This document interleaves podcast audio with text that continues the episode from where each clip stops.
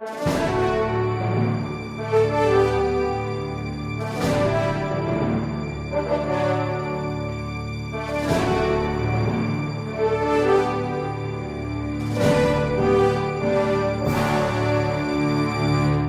dessa semana gostaríamos de falar a respeito de uma armadilha para o celibato dos padres. Que armadilha é essa? Veja, nós vivemos uma situação um pouco esdrúxula dentro da Igreja Católica, que é o seguinte: se pede dos rapazes que estão no seminário que vivam o celibato.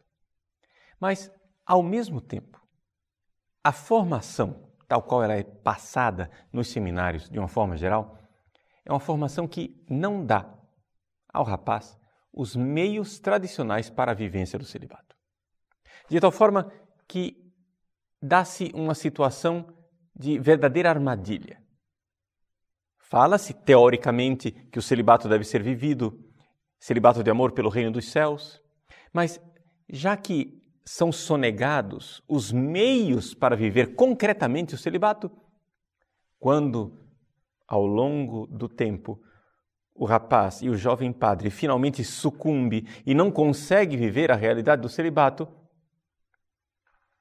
os ideólogos contrários à visão tradicional de sacerdócio vêm com aquela notícia. Está vendo? A igreja é má. A igreja é opressora. A igreja exige de você a crueldade do celibato. Mas está vendo? É impossível viver. Eis aí a armadilha. A armadilha para destruir o celibato. E por que isso? Por que, que se chegou a este estado de verdadeira armadilha satânica contra este dom de Deus que é o celibato sacerdotal? Deixa eu explicar para você. Nós estamos no Brasil, e não somente no Brasil, no mundo inteiro, diante de um processo de metamorfose do sacerdócio católico. Foi proclamado que já não é possível viver o sacerdócio como nós vivíamos há séculos. Agora nós temos a face mutante do sacerdote.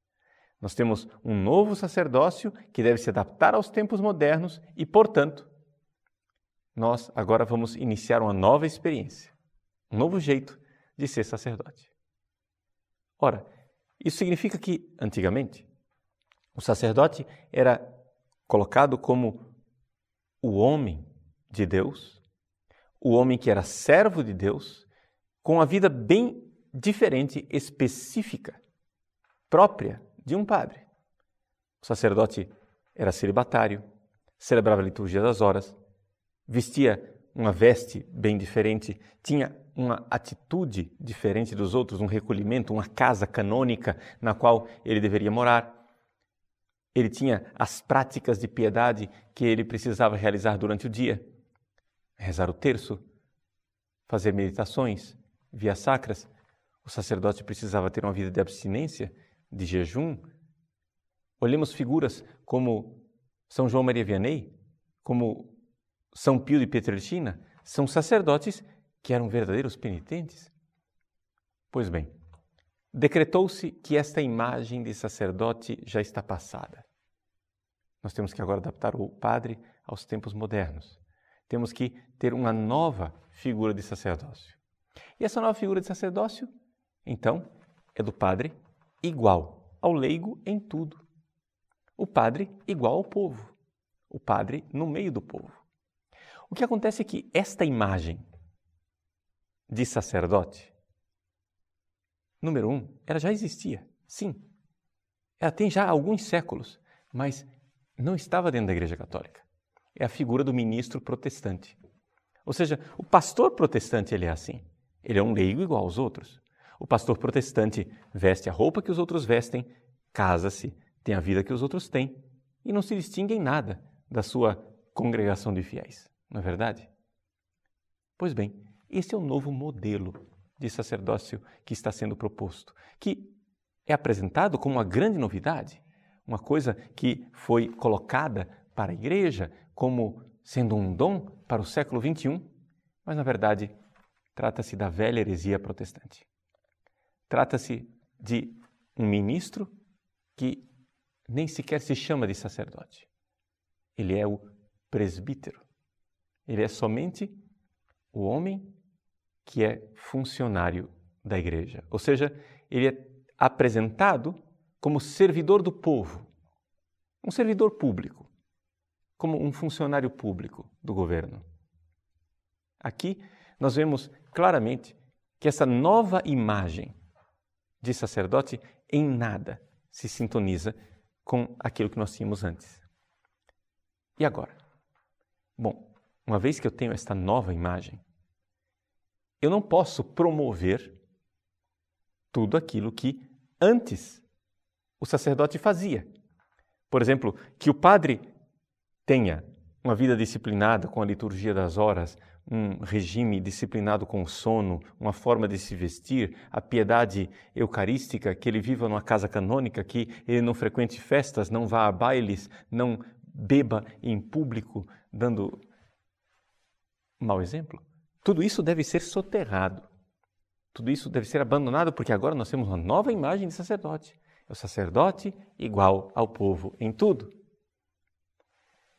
O que acontece é o seguinte: uma vez que você propõe isto como modelo para um seminarista, o seminarista não vai ter nenhuma dificuldade de seguir esse modelo. Afinal das contas, ele já era leigo. Basta que ele continue com mentalidade de leigo e não adote em nada uma mentalidade clerical, uma disciplina eclesiástica comprovada ao longo dos séculos.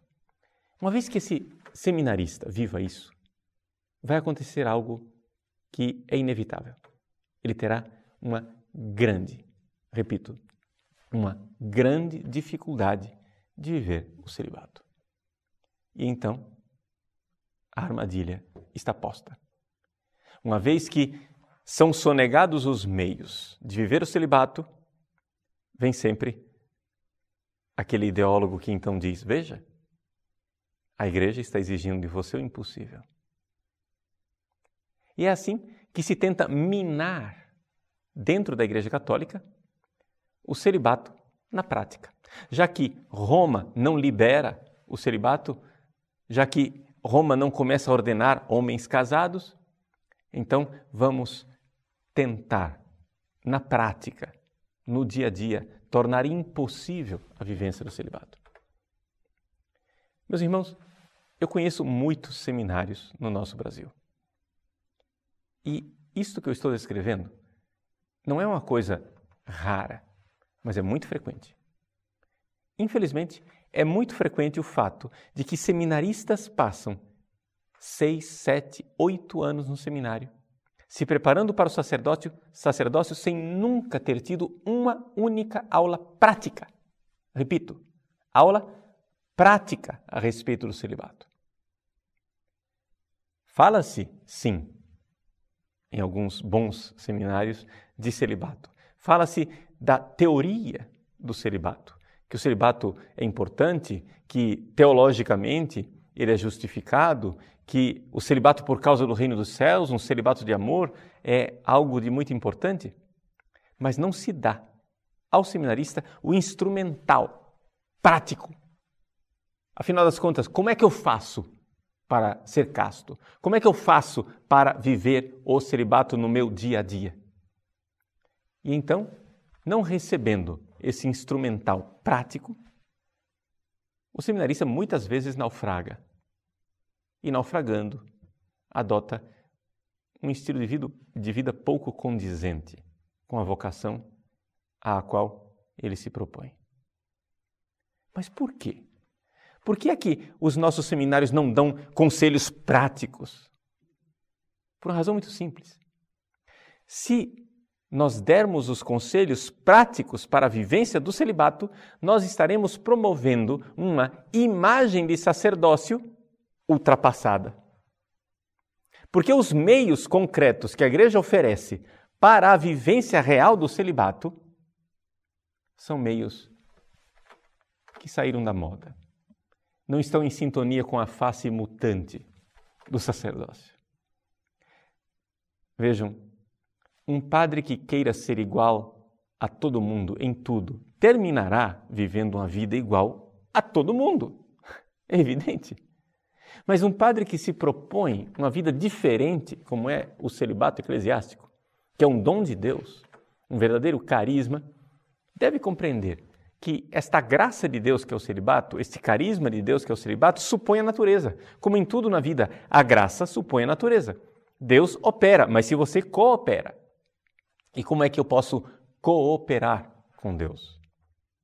Eu posso cooperar com Deus na prática celibatária, em primeiro lugar, tendo uma vida mística, e em segundo lugar, tendo uma vida ascética. Ascese e mística devem andar juntas, senão o celibato não caminha. São as duas pernas que fazem com que eu fique de pé. Primeiro, na mística. Como é possível sustentar o celibato se o padre não é um homem de oração? Se o padre não é um homem de Deus que celebra a liturgia das horas com seriedade? Quando você vê tantos padres se dispensando com, com leveza para não dizer leviandade, do seu compromisso da liturgia das horas. Como é possível viver o celibato se não tenho um encontro diário com nosso Senhor na Sua palavra, através da Lexio Divina e na Eucaristia, celebrada diariamente? E não somente isso, quando a Eucaristia de fato é um encontro com Deus e não a festosa celebração da comunidade quando o padre realmente reza missa e se encontra com o Deus invisível que se entrega no altar, se configura ao sacrifício de Cristo crucificado, se entrega e se coloca na patena, em verdadeira oblação. Como é possível viver o celibato se o padre não tem verdadeira devoção mariana, não reza o terço, não faz visitas ao Santíssimo Sacramento, se o padre não tem, sobretudo, uma visão do sobrenatural, uma visão espiritual das coisas, se o padre não conhece a vida dos santos, não imita santos sacerdotes canonizados, como São João Maria Vianney, Santo Padre Pio de Pietrelcina, que são verdadeiros modelos luminosos para o sacerdócio. Como é possível, então, viver o celibato se o padre não tem uma vida mística, uma vida de celibato por causa de nosso Senhor Jesus Cristo, do reino dos céus, do invisível? Essa é a primeira perna que nos coloca de pé. Mas existe também um outro lado, o lado ascético, o lado do sacrifício. Porque afinal, o celibato não é solteirice, o celibato é aliança. O celibato é uma aliança de amor. E assim como a vida de casado tem os seus compromissos, a sua aliança e o seu sacrifício, a vida de celibato também deve ter o seu sacrifício. Não é possível eu querer viver tudo e ser celibatário. Não é possível eu querer assistir tudo e ser celibatário. Não é possível eu querer fazer tudo e ser celibatário. Existem filmes, programas de televisão, sites na internet que não são próprios para um celibatário. Um celibatário precisa ter uma certa contenção de suas atitudes. Ele não pode ir a todos os lugares, a todas as festas, fazer tudo. Na vida ascética, que a visão tradicional de padre propõe ao candidato ao sacerdócio, o candidato ao sacerdócio tem uma casa canônica na qual morar. Ele não tem que ficar peregrinando agora de casa em casa, na casa dos leigos, como se ele não tivesse casa própria. Na vida ascética, ele tem que ter e suportar uma certa solidão, viver jejum, fazer práticas ascéticas, concretas e reais, como nós vemos na vida dos grandes santos. Não é o fim da picada um padre dormir no chão, rezar de joelhos, saber fazer penitências físicas para manter o seu celibato. Nós, como celibatários, precisamos ter uma vida disciplinada, uma disciplina do sono. É importante, porque se eu não tenho a disciplina do sono, é o meu corpo quem manda em mim. Eu preciso ter uma disciplina no meu modo de vestir, eu preciso ter uma disciplina no meu modo de tratar com as outras pessoas. E assim por diante. A vida ascética, uma vida em que realmente o padre não é somente um funcionário do povo, um presbítero, mas é um verdadeiro sacerdote, ou seja, no sacerdócio cristão, aquilo que é o sacerdote que se faz vítima, ou seja, um homem que se sacrifica, o sacrifício de um homem. Meus irmãos, somente assim é possível viver o celibato. E não é de espantar, então, que aqueles que são os grandes defensores de uma face mutante do sacerdócio, a primeira coisa que queiram é que caia por terra o cânon 277. Os clérigos são obrigados, diz o cânon, a observar a continência perfeita e perpétua por causa do reino dos céus. Por isso são obrigados ao celibato, que é um dom especial de Deus. Veja, um dom, um carisma, pelo qual os ministros sagrados podem mais facilmente unir-se a Cristo, de coração indiviso. Vejam a razão do celibato, em primeiro lugar, como apresentado pela igreja, não é que o padre tenha mais tempo para servir a comunidade. Não. A razão primeira do celibato é unir-se a Cristo com o coração indiviso. E, claro, em segundo lugar, dedicar-se mais livremente ao serviço de Deus e dos homens. Eis aí como o Código de Direito Canônico nos apresenta o celibato, todo um programa de vida. E ele não deixa de acenar para os meios para esta vivência. No parágrafo 2, quando ele diz: Os clérigos procedam com a devida prudência com as pessoas de cujo relacionamento possa originar-se perigo para sua obrigação de observar a continência ou escândalo para os fiéis. Não somente isso. O cânon anterior, 276, tem toda uma lista de orações, práticas devocionais, litúrgicas e vida espiritual que está íntima, estão intimamente ligadas com a vivência do celibato. Ou seja, o cânon 277 não se sustentaria se não fosse o 276. Fica aí o convite para você se aprofundar também nesse outro cânon. E assim compreender como é que a igreja pensa o sacerdote. O cardeal Hans Urs von Balthasar, grande teólogo, elevado ao cardinalato pelo bem-aventurado Papa João Paulo II, dizia: Existem duas formas de nós vermos os ministros da igreja. Aqueles que herdaram dos apóstolos somente o seu poder e o seu serviço, e aqueles que herdaram dos apóstolos não somente o poder e o serviço, mas também o estilo de vida do deixar tudo. Deixaram pai, mãe, mulher, filhos, casas, campos e seguiram a Cristo. Como São Pedro, que alegremente diz a Jesus: Senhor, nós deixamos tudo por ti. O cardeal von Balthasar diz então: somente estes outros, estes que não somente receberam o poder e o serviço, mas realmente vivem a vida que os apóstolos viveram, é que podem se dizer verdadeiros sucessores dos apóstolos.